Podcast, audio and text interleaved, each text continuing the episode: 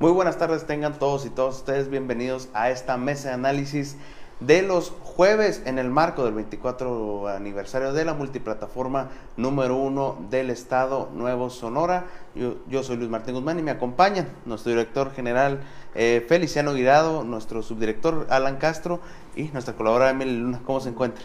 Muy bien, Luis, eh, muchas gracias por la presentación y bueno, sí, lo dices bien, en marco del 24 aniversario, el pasado 2 eh, de marzo, pues llegamos a estos 24 años de eh, imperturbable eh, periodismo, como decía nuestro querido fundador Feliciano Guirado Méndez. Y bueno, un tema muy, muy interesante el día de hoy, ¿por qué fracasan los políticos que pues llegan a redes sociales o hacen alguna cuenta, porque también es parte de la evolución que hemos tenido aquí en este medio de comunicación. Pasamos y seguimos manteniendo el tema del eh, medio impreso, pero también ahora incursionando a las redes sociales y de qué forma.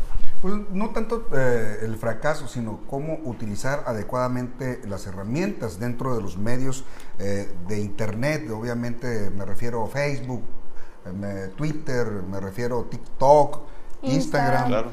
Todas las plataformas que ahorita están en momento de coyuntural en que la mayoría es joven. Sin embargo, eh, cuando eh, algún personaje entra a la política, busca eh, alguien que lo asesore, que lo apoye.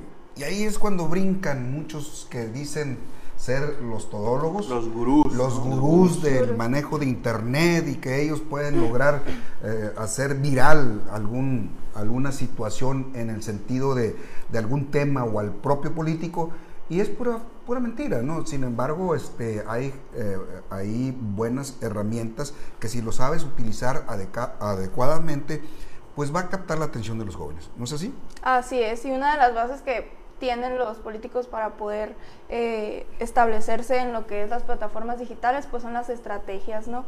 Y para que un, un para que un, un, político se posicione necesita de un profesional que esté preparado en estas estrategias dentro de estas dichas plataformas.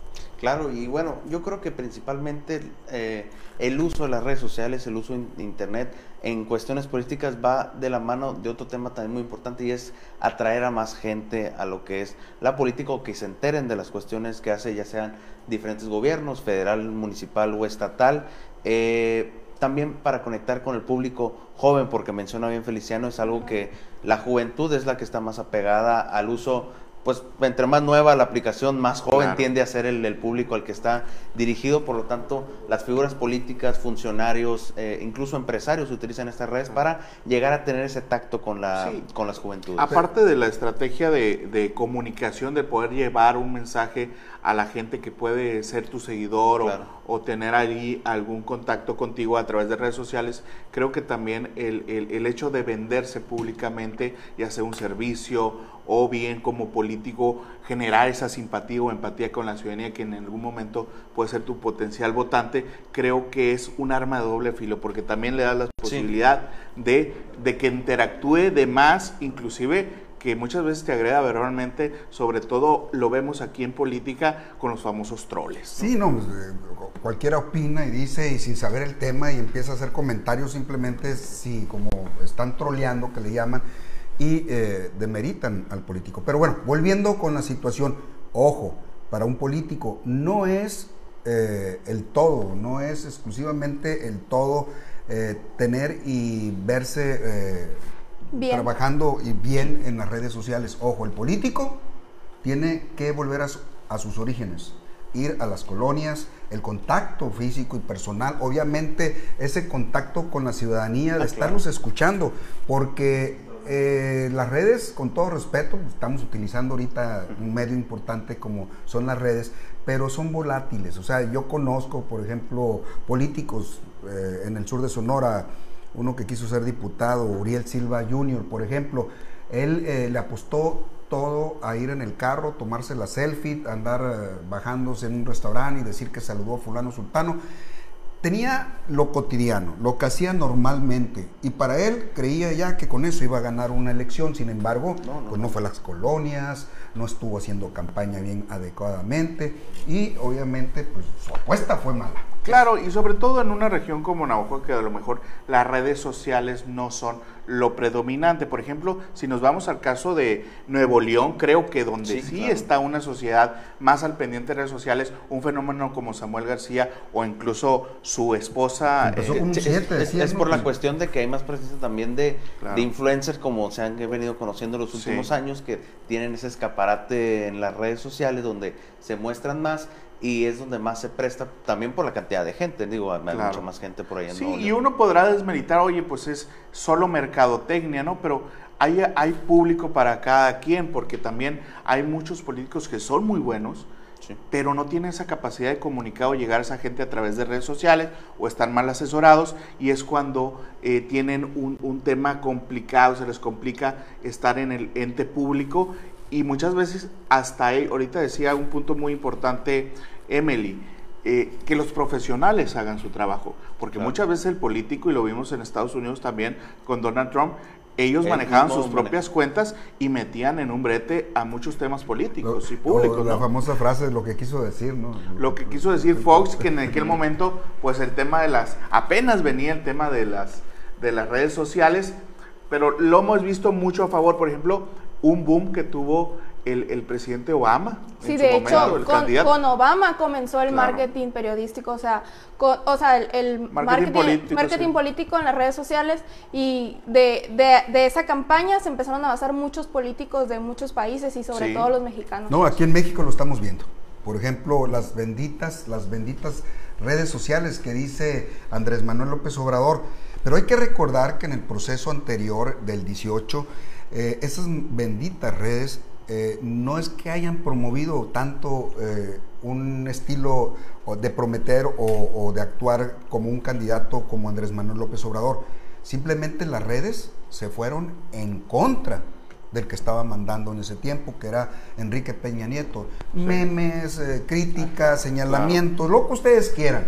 Ajá. Y ahí fue lo que aprovechó el presidente fíjate- actual para poder ganar al PRI, a los demás partidos. Sí. Y obviamente una campaña que ya traía Andrés Manuel López Obrador de como varios una sexenios, herramienta, digamos, adicional a un mensaje, a un desgaste que ya traía tanto el presidente como los partidos tradicionales Totalmente. que se encauzaron, digamos, en redes sociales. Ahora, hay que decir también que no todas eh, las redes sociales están eh, dirigidas al mismo mercado. Por ejemplo, el tema político es más bien Facebook y Twitter, Twitter. porque si nos vamos a Instagram, pues ya entramos un tema más de influencer. Si nos vamos a un TikTok, Son los, son los ¿no? expertos, ¿no? Sí, de Los hecho hay muchos Claro, políticos claro. muy bien reconocidos a nivel nacional y que tú vas a Instagram y ves sus cuentas y no tienen más de 2.000 seguidores. Así es. Oh, dos mil ya pintan, ¿qué no? No, pues ¿Cuántos tienes cuatro. tú? No, para un Cuatro político mil. nacional. ¿Cuatro mil? ¡Wow! Cuatro mil. No, pues con razón. Sí, sí, no, No, nosotros. no, no, no, mira, una experta. Mm. ¿Qué recomiendas? Un influencer, ah, todo un ¿Qué, influencer. qué- qué recomiendas eh, para alguien que quiere tener, pues cada vez, cuatro mil se me impresionante. Pues para mí. que pase- que pase en. Instagram, ¿no? si, si se quieren desarrollar en el, en el rubro político, pues que empiecen a, a- a- que se vean trabajando, o sea, en las historias de Instagram. Es que se tienen que acercar a profesionales. Es, es, Sí. es muy difícil Sí. llegar a posicionarte dentro de una Sí, pero volvemos red a lo social mismo. muy importante. Volvemos a lo mismo. Cualquiera ahorita que le maneja o le mete dinero a Facebook o a las eh, cuentas de Twitter o algo por el estilo, o al propio Instagram, pues va a decir que es un experto. Un experto que obviamente va Pero a decir, ahí- yo soy, ¿cómo le llaman? Manager, ¿cómo? Community Community manager. manager. Community ma- Pero ahí manager. entran los resultados. O sea, Sí. ahí entran de que tienes que medir. Tú asesoraste en Navojoa a algunas empresas, estuviste trabajando en el rubro. Algo parecido. Ah, ¿no? ah, auxiliaste, Algo, auxiliaste. Pero tú ofrecías otro tipo de servicio en, en decir, vamos a crear contenido serio, Es que bueno, tú, al y ser- no meterle dinero, ¿no? Tú, tú al ser community manager, o sea, tienes un trabajo, eh, posicionar a la empresa a la que estás, con la que estás trabajando, vaya.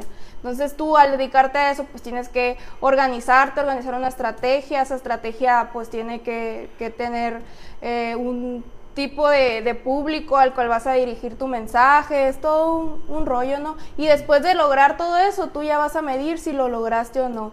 Eh, pues puede, puede involucrarse lo que es la publicidad o si quieres un, un contenido Orgánico. orgánico. Ok, en ese sentido, en, en contenido orgánico, Luis pues ha creado varios eh, videos, varias participaci- pa- participaciones que se han vuelto de alguna manera viral y ha captado la atención dentro del equipo de Nuevo Sonora este, de eh, los seguidores. Eh, pues hemos visto temas como de deporte, de boxe, Claro. algunos interesantes. ¿Qué tiene que hacer a- alguien para poder crear un contenido que le sea atractivo a la ciudadanía? Un político que quiera ser atractivo para ellos. Muchas veces eh, creo que está involucrado también eh, el nivel de producción que incluso pueden tener en algunos, que muchos pueden o tener el recurso, otros pueden que sí tengan bastante, pero mientras mejor se vea y mientras más impactante sea el mensaje que quieran dar en esa producción, eh, entre más corto, porque recordemos que lo instantáneo, lo rápido, es lo que más atrae la- al público, sobre todo joven que ven un video y dudan si quiera verlo ya con, con la miniatura que aparece en, en Facebook en, en este caso. Y Entonces, la da- calidad. y la calidad del video. de claro. También otra cosa que puede estar muy involucrado es que muchos tienden a manejarse por las tendencias del momento. Tendencias en cuanto a memes, tendencias en cuanto a chistes. eh, muchas veces se guían por ese camino porque o pueden seguir su línea eh, mía de Sí. mi diseño, yo soy político tal, Ajá. esta es mi línea, este es mi mensaje y estas publicaciones voy a hacer. Muchos tienden a tener community managers o quienes les manejan de imagen un poco más fuera de lo común, un poco más atrevidos, más chistosos, por así decirlo, que como se dice, entran al tren, al tren del mame, como se dice Sí. col- coloquialmente. Así que esa es una manera de captar más seguidores. Oh, Eso se oh. aprende en la escuela. Ustedes, como universitarios, han tenido algún tipo de formación en ese sentido por parte de los catedráticos del Unison. En parte sí, pero yo digo que la mayoría de esos conocimientos te los formas tú, siendo autodidacta. Siendo uno que acostumbra a usar las redes sociales, que ve que se viraliza, ve la manera que, eh, bueno, un servidor fue, fui administrador de una página de memes en, en un momento y pues ahí pude aprender cómo es, cómo se mueven las tendencias en Ah, ese caso. amigo. Ya que hablas de tendencias, Luis, hay muchos políticos que no se suben a las tendencias. Ellos marcan las tendencias. Por Eh. ejemplo, tenemos a, a Mariana Rodríguez, ¿no? La, la esposa de La Samuel. primera dama de Nuevo Ajá, que, que pone muchos temas en la agenda y es muy importante verla y cómo hace su marketing. Sí, que digamos es un caso muy extraordinario porque sí hay que decirlo también, es muy difícil vender la política en redes sociales, Sí. por eso muchos recurren a adoptar una figura disruptiva, ¿no? A una atrevida que se suba a esos tren del mame y que empiece a bailar en TikTok, por ejemplo. Esto que a lo mejor uno podría verlo desde una posición muy ridícula, lo que está haciendo es diversificar su producto, Pero le funciona. su producción. Alan. E- Claro. tipo, por ejemplo, eh, Trump eh, Sí. usaba su propio tweet, eh, él era el que, el que lo manejaba. Nuestra amiga Célida López, ya ves que estuvo en boca de todos. eh, fuera un, un estilo de información que Sí. daba a conocer que para algunos les gustaba y para otros no. ¿Qué tan redituable puede ser volverse viral? Fíjate que en los dos tema? casos que pones como ejemplo, creo que tuvo una fecha de caducidad esto. Creo que puede ser eh, para Donald Trump eh, el, el ser diferente, el romper el molde del político tradicional, pero en algún momento por la boca muere el pez, dicen, y, y le cobra factura el ser tan protagónico, Siempre tan aventado para arriba. dicen. Claro. Siempre hay un ¿Y qué pasó que- con Célida López también? Uno lo veía como un fenómeno de comunicación y decía, oye, se está bajando a tierra, decían. Oye, Celia López habla como la gente, es muy empática, sigue el modelo del presidente. Pero ¿qué terminó? Eh, aparte de todos los factores políticos que influyeron a que no repitiera, Tuvieron- obviamente, tuvieron mucho sí que hubo ver los mucho factores sector, políticos. sí hubo un sector que la castigó porque decía, es demasiado protagónica, o no me gusta que eche malas palabras.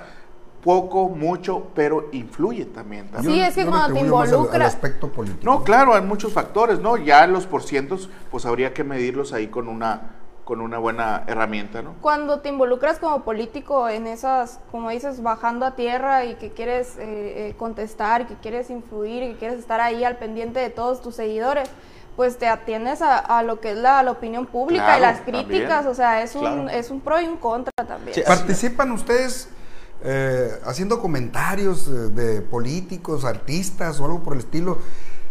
¿Se involucran en alguna discusión dentro de las redes o algo por el estilo como espectadores ustedes, Como no como creadores de contenido? No, no, no, no tanto en TikTok, sí, en TikTok hay, hay- Es que depende sí. del contexto también, depende del contexto y el el, tema, el, tema. ¿Qué Porque, tema les gusta más a ustedes? Pues conocer el tema deportivo, el tema de películas donde más suelo involucrarme en cuanto a comentar o echar grilla en alguno de esos temas, eh, porque pues eh, ser conocedor, estar de acuerdo, no con una, obviamente siempre con respeto, no ante, ante Sí. toda situación. ¿Y tú? Yo en, lo, en deporte también, deporte y gimnasio. Eres muy fit, ¿no? El fitness le gusta Fit- mucho. Fitness. Ah, ¿no es fit? No, el fit es ella, pero el fitness es...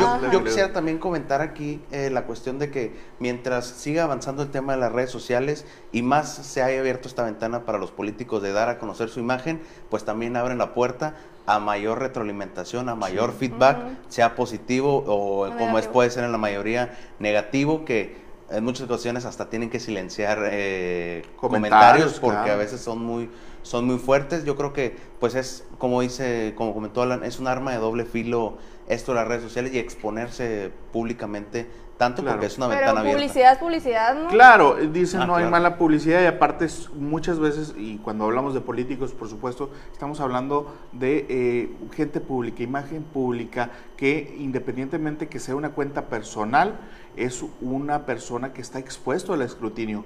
Y las redes sociales también le han permitido a la gente tener su libertad de expresión y ejercerla y llegar directamente a ese político que a lo mejor antes lo veías nada más en periódico, en la televisión, y ahora tienes la oportunidad de decirle al tú por tú sus verdades, Yo, ¿no? yo creo que Twitter nos acerca más a, a esa realidad que, que estás mencionando, Alan. Sí, Twitter que tiende a ser algo un poco más personal para, para los políticos, donde se ve más que si suelen responder a, a cualquier tipo de comentarios. Facebook ya es un poco más general. Sí. Y sí, de acuerdo contigo. Sí, hay, hay, hay mucho sensibilidad, mucho también tienen la piel un poco eh, delicada en el sentido de que pues simplemente que va a ser alguien que no quiere no, per- no quiere que le estén comentando gente que no los conocen o que estén opinando de todo lo que hagan, si está bien, mal, obviamente bien sí van a querer, pero si está mal obviamente se va a mole- molestar, incom- eh, se va a incomodar.